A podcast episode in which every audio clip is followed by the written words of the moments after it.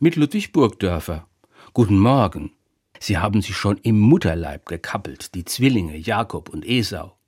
Die Bibel erzählt, dass sie sich schon bei der Geburt auf den Fersen waren und Jakob den erstgeborenen Esau daran festhielt, weil er als erster auf die Welt kommen wollte. Aber Esau hat sich durchgesetzt.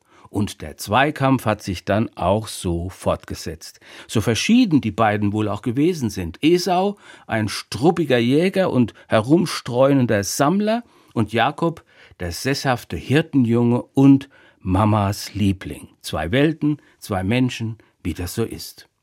Kurz vor dem Tod des Vaters Isaak passiert dann der Skandal. Jakob gibt sich mit Mamas Hilfe gegenüber dem inzwischen blinden Vater als der erstgeborene Sohn aus und bekommt darum den väterlichen Segen, der eigentlich seinem Bruder zusteht. Aber auf Lug und Betrug ruht eben kein Segen. Im Gegenteil, Streit und Neid und Herzeleid sind die Folge, Zorn und Rache und Flucht obendrein. Esau schwört auf Rache und Jakob rennt um sein Leben davon. Und es vergehen mühselige Jahre, bis Jakob sich wieder nach Hause traut. Auf seinem weiten Weg zurück schickt er vorsichtshalber Gastgeschenke voraus, die seinen betrogenen Bruder wohl besänftigen sollen. So groß ist sein schlechtes Gewissen.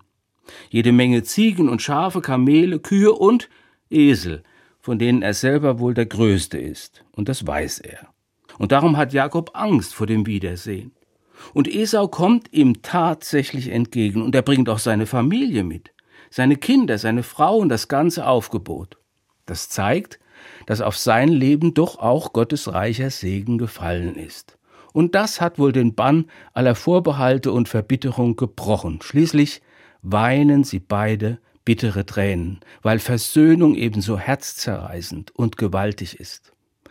Eine gescheiterte Beziehung zurückzugewinnen, das ist wahrscheinlich das Größte, was wir uns überhaupt antun können. Und es ist möglich, beziehungsweise alle Mühe wert.